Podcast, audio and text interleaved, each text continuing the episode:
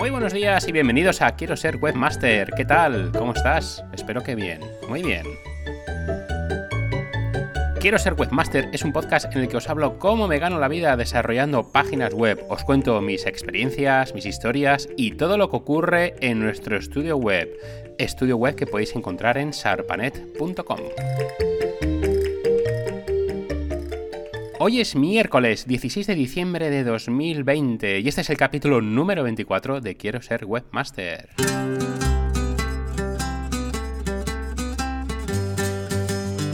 Bueno, pues ya el capítulo 24, a uno semanal me sale que llevo ya seis meses como podcaster y se me han pasado volando haciendo un poquito de balance de este tiempo, que llevo ya seis meses, bueno, no es mucho tiempo, pero yo creo que es positivo. Hasta ahora todos los comentarios que he recibido han sido buenos y, bueno, claro, esto sí que juego con ventaja porque entiendo que la mayoría de los oyentes son, son como de la familia, son amigos, son clientes y entre ellos eh, espero no tener ningún hater por ahora. Así que el balance debe ser positivo sí o sí. Como sabéis, el podcast se puede escuchar en Spotify, en iBox, en iTunes, en Google Podcast y también en la web quiero ser webmaster.com. Y me ha pasado algo curioso y algo que no pensé que fuera a ser así, y es que donde más descargas tengo del podcast es en la propia página de, de, quiero ser webmaster.com. Yo bien pensé que sería Spotify o iBox donde más eh, reproducciones habría, pero no, es desde la página web. No son muchas descargas todavía, hablamos de unas 400 más o menos al mes desde la página web y a esto habría que sumarle Spotify, iBox, iTunes y Google Podcast. iBox sería la segunda plataforma donde más escuchan el podcast, luego sería Spotify, luego iTunes y en el último puesto Google Podcast, que, que desde esa plataforma me escucha muy poquita gente. Pero no sé, revisando un poquito las estadísticas de las últimas semanas, de los últimos dos meses más o menos, tengo la sensación de que he llegado al techo de oyentes, tirando de donde he tirado, que yo os digo que han sido, pues eso, clientes, amigos y familia. Seguramente habrá algún desaprensivo que me encuentra de casualidad y además de ser desaprensivo tiene el valor de escucharme y poquito más. Así que esta semana pasada dije, bueno, pues vamos a hacer un poquito de publicidad. Y lo que he hecho ha sido una campaña de publicidad en Facebook Ads ha sido algo muy sencillito, una publicación con el enlace al último capítulo, en el que hablo de cómo he ganado cuatro horas a mi jornada laboral, el logo corporativo de Quiero ser webmaster y un pequeño texto. Esta publicación la he segmentado entre personas que les gusta el emprendimiento, que les gusta WordPress, que son desarrolladores web y bueno, alguna segmentación más como la edad y le metí un presupuesto de muy poquito, 70 euros. Es, es, muy poco para saber si funciona o no, pero os digo los resultados. El anuncio lo han visto en cinco días que duró la campaña 28.719 personas y de esas 28.719 personas 249 han hecho clic en el enlace que lleva al último capítulo. Y es verdad que sí que he notado una subida leve, pero sí he notado una subida de esas reproducciones durante estos últimos cinco días. Pero lo que os digo, con 70 euros es muy poco para tomar una decisión. Yo calculo que mínimo, mínimo debería invertir unos 400, 500 euros durante varios días, durante varias semanas, e ir viendo cómo va evolucionando la campaña. Habría que hacer seguramente algún ajuste en el texto o quizá cambiar esa imagen que es probable que solo el logo sea un poquitín frío, pero bueno, será algo que vaya evolucionando y os iré contando. Si es verdad que ese aumento de descargas puede ser una cantidad un poco ficticia, porque en el mundo del podcasting hay un problema grave que además es general, y es que las mediciones de descargas, el calcularlo es súper complicado. Lo primero porque no hay una plataforma que te diga cuántas descargas has tenido en todas las demás plataformas. No hay un Google Analytics de las descargas que ha tenido tu podcast. Y además, el podcast, si se descarga, ya cuenta como una descarga. Se descarga entero desde, por ejemplo, desde la página web, se descarga el archivo MP3 y ya te cuenta como si fuera una descarga. Pero claro, el que se lo ha descargado puede ser que escuche eh, unos segundos o lo escuche entero. Claro, cuenta como descarga, pero mm, es un poco, ya os digo, que es un poco ficticio.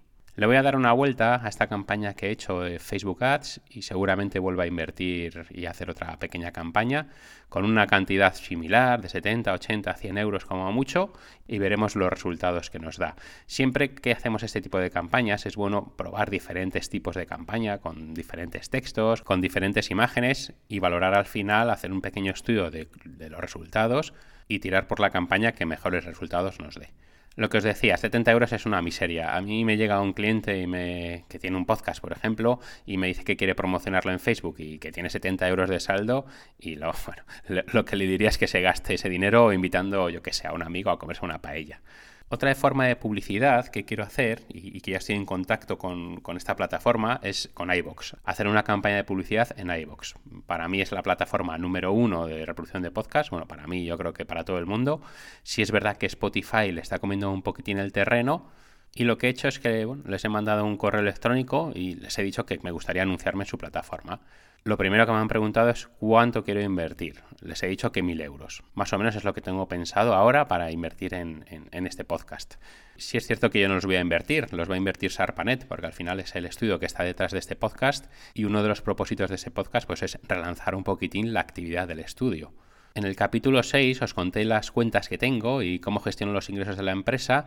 Entonces, en la cuenta que tengo de empresa, pues afortunadamente tiene un saldo positivo y tras consultarlo con la almohada, pues voy a lanzar esta apuesta. Es una apuesta fuerte, es bastante dinero, es mucho dinero, son mil euros para un estudio pequeñito como el nuestro, pero veremos qué resultados nos da. Ahora mismo ya os digo que el número de, de reproducciones está bastante parado y yo creo que va a ser una forma de crecimiento. Sé que muchos podcasters hablan de crecimiento natural, de no forzar con publicidad, pero yo creo que es necesario darle un pequeño empujoncito y pudiendo hacerlo, bueno, por probar no vamos a perder nada. Bueno, sí, voy a perder mil euros y no sale adelante nada, pero bueno, es un dinero que está ahí, que está para publicidad y que si no lo gastara en esto, pues lo tendría que gastar en otra forma de publicidad. Lo que le he preguntado a la persona con la que estoy en contacto con, en iBox es cuántas reproducciones calcula que podré tener con esta inversión. Todavía no me he contestado, ya, os diré cuánto ellos calculan, más o menos eh, el número de reproducciones que pueda tener invirtiendo mil euros. La forma de publicidad que me ha recomendado va a ser un combinado de cuñas, eh, más unos banners sincronizados y acompañados también de otra acción que son notificaciones push, que son estas notificaciones que te aparecen en globitos en el móvil y estas notificaciones las enviarían a suscriptores de podcasts similares. Que estos podcasts similares me los ha pedido él, me ha pedido que le mande un listado de, de podcasts parecidos al mío y ya os digo, veremos a ver qué resultados nos da esta, esta apuesta bastante fuerte. La duración de la campaña va a ser de dos meses y la idea que tengo, a ver si se dan un poquitín de prisa los de iVox, que lo dudo, es lanzarla antes de que se acabe el año. Me gustaría que fuera durante estas navidades, pues creo que es una temporada en la que la gente tiene más tiempo y escucharán más podcasts. Eso creo. Y por supuesto, algo primordial, lo que os he dicho, la idea de esta inversión es recuperarla, a corto, medio o largo plazo, pero recuperarla.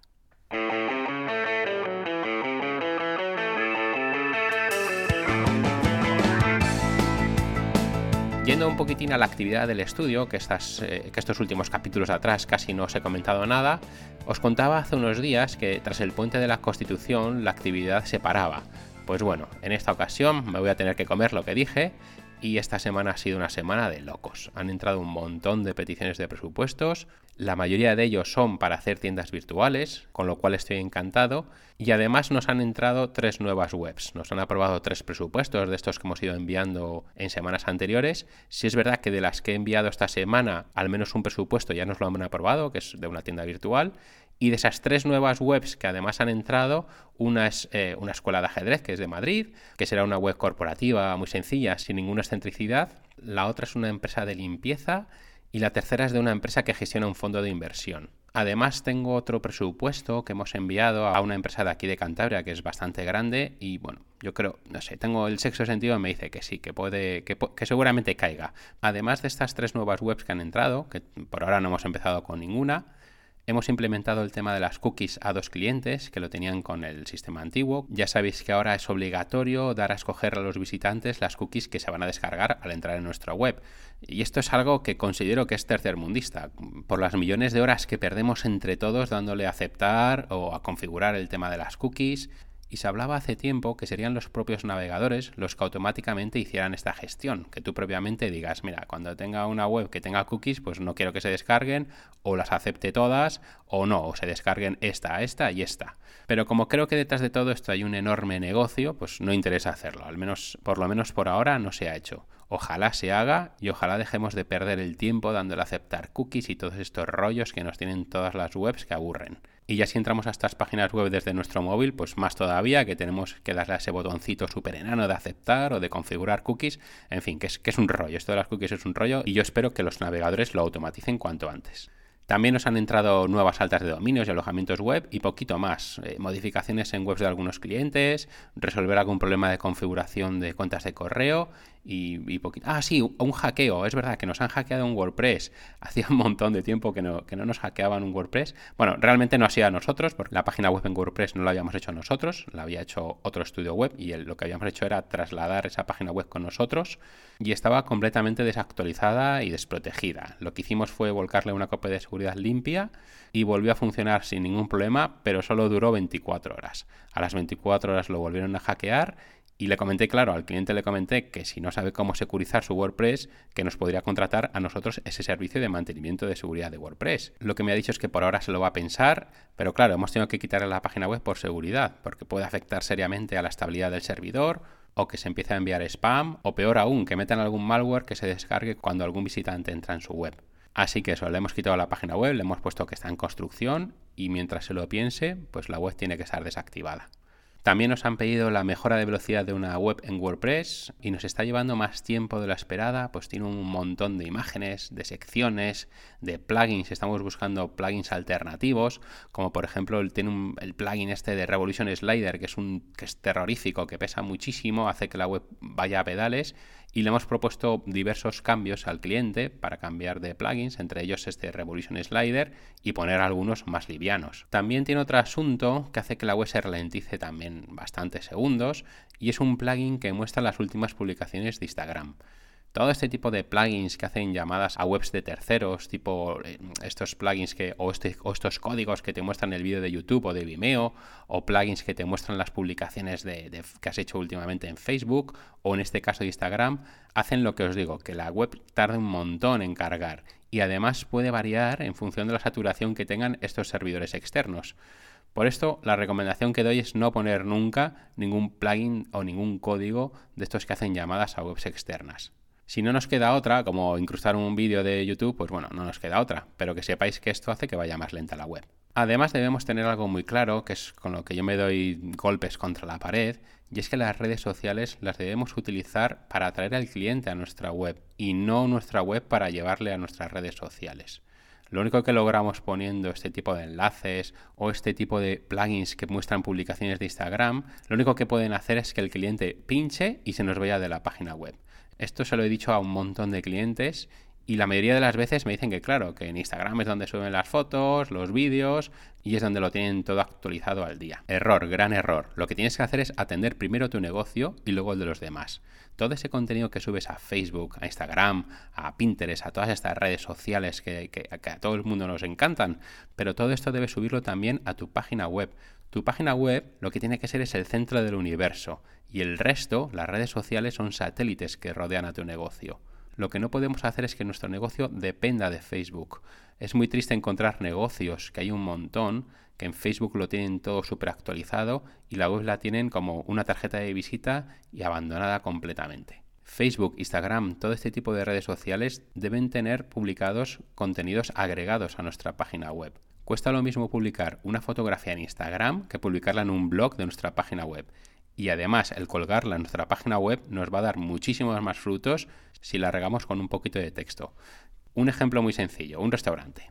Me encuentro y sigo a varios restaurantes desde mi cuenta de Instagram que suben un montón de, fotos guapísimos, de vídeos, eh, platos súper apetecibles. Sin embargo, entras en su web y tienen las típicas cuatro fotos, que son las mismas de siempre, la carta y, el contacto, inamovible. ¿Por qué no subes esas mismas fotos a una sección que se llame galería? O incluso mejor aún, a una sección que se llame actualidad o curiosidades. Ahí vas subiendo todas esas fotos, todos esos vídeos, con un título bien currado de cara al posicionamiento, con un poquito de texto.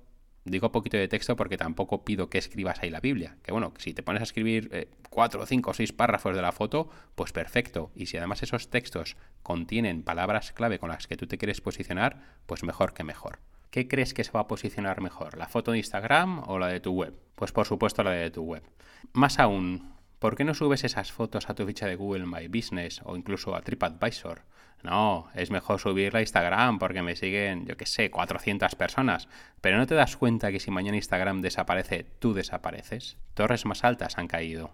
Oh, oh hablando de caer, el bueno de Google la que ha ligado el lunes pasado, este lunes 14 de diciembre de 2020, en pleno horario laboral, y encima de un lunes, si no lo sabéis, el lunes se cayeron a nivel mundial la mayoría de los servicios que ofrece Google. Hablamos de Gmail, de YouTube, del almacenamiento en la nube, de Google Maps, prácticamente todo. Entre las doce y media y las dos, más o menos, estuvo todo caído. Yo me enteré porque me mandó un cliente un email a, las, a la una menos cuarto más o menos diciéndome que le fallaba el correo. Comprobé el servidor, veía que todo funcionaba correctamente, así que me metí en remoto en su ordenador. Y claro, el fallo lo daba el propio Gmail. Lo que temí en un principio era que hubiera un fallo de conexión entre Gmail y nuestro servidor. Pero mientras estaba en remoto me llegaron otros dos correos de, una, de un mismo cliente. El primero me decía que le fallaba el correo de Gmail y en el segundo me mandaba un pantallazo de un periódico avisando de que Google estaba caído a nivel mundial. Lo que os digo, más o menos entre las doce y media y las dos, dos y cuarto, estuvo completamente todo el servicio caído. Según Google, el motivo no ha sido un temido ciberataque, sino que sufrió una interrupción del sistema de autenticación debido a un problema de almacenamiento interno. Vamos, que algún incauto lo que hizo fue dar al botón de actualizar cuando no debía siempre, siempre, antes de actualizar, ya sea un WordPress, ya sea el sistema operativo del ordenador, del móvil, siempre, siempre, mirad que tengáis espacio suficiente. Si no, lo que puede pasar es que o no se actualiza o bien os deja de funcionar todo como le pasó a Google. No me quiero ni imaginar la barbaridad de millones de dólares que han dejado de ingresar por esta caída de casi dos horas. Toda la publicidad que se ha dejado de mostrar en Google Ads, en AdSense, en todas las páginas web de Google, incluso en YouTube. Y como no me lo quiero imaginar, lo que he hecho ha sido cortar un ratito y lo he calculado. He mirado la facturación que tuvo Google en 2019. Fueron 160 millones de dólares. Si esto lo dividimos entre las horas que tiene un año, que son 8.760, nos sale que cada hora de caída dejaron de ingresar 18 millones de dólares.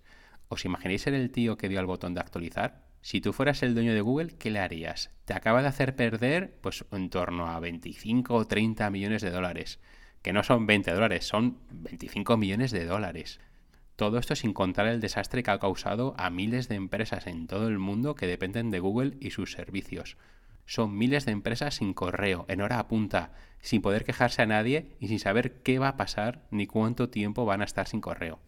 Porque bueno, si el correo lo tienes hospedado en, una empresa de hospedaje, en, en nuestros servidores, por ejemplo, tú contactas, alguien te contesta, te va a tranquilizar, te va a decir que están mirándolo, que están arreglándolo, incluso te puede dar un tiempo previsto para que el servicio vuelva a la normalidad, pero en el caso de Google, ¿a quién llamas? No puedes quejarte, es un servicio gratuito. No quiero ser agorero, pero cualquier día Google nos dirá que hay que pagar por utilizar sus servicios y todos los que tenemos una cuenta de Gmail tendremos que pasar por caja si la queremos mantener. Es inviable un negocio en el que das todo gratis. Sí, vale, sé que Google tiene bastantes servicios de pago, como Google Suite, por ejemplo, en el tema de los correos electrónicos, pero hay millones de cuentas de correo de Gmail gratis usando sus servidores y a ellos no les sale precisamente gratis mantener esos servidores. Sí es cierto que Google se sustenta en su mayoría gracias a la publicidad y mientras pueda ir tirando lo hará. Pero lo que os digo, no será raro que un día nos digan que hay que pagar por usar Gmail. De lo que sí estoy seguro es que muchísima gente lo va a pagar encantado. El servicio es de 10, tiene un montón de opciones, de complementos, aunque yo ya sabéis que no lo uso. Yo soy de la vieja escuela y uso mi Thunderbird, que con él estoy feliz. Tengo en él todas las cuentas configuradas como IMAP, con lo que todos nuestros correos están en el servidor y en este servidor tengo confianza al 99,99%. No diré 100% porque nada es 100% seguro, ni siquiera Google, como habéis podido comprobar esta semana.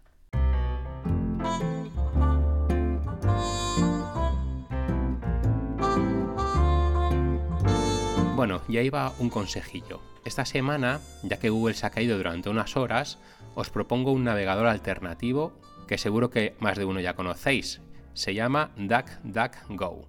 Es un buscador igual de bueno que Google, los resultados que muestra son prácticamente iguales, pero hay una diferencia más que sustancial. DuckDuckGo no recolecta nuestros datos. no trafica con nuestros gustos, con nuestras aficiones, no sabe lo que comemos, no sabe si estamos buenos o malos, no sabe nada.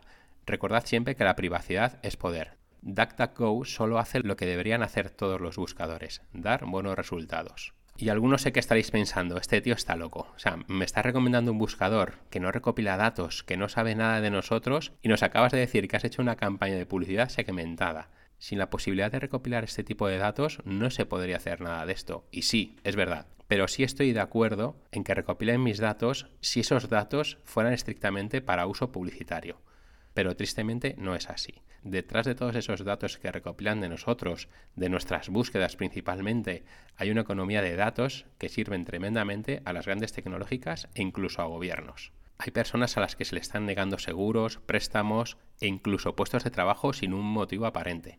Suena muy a nave del misterio, ya lo sé, pero una búsqueda en Google que hagamos puede provocar un efecto mariposa. No regalemos nuestros datos a la ligera. Os voy a dejar el enlace en las notas del episodio al buscador DuckDuckGo. Y además lo que más gracia me hace es que Google nos muestra parte de ello. Imaginaos lo que no muestra. Google lo que hace es que guarda todas las búsquedas que realizamos estando logueados en nuestra cuenta de Gmail.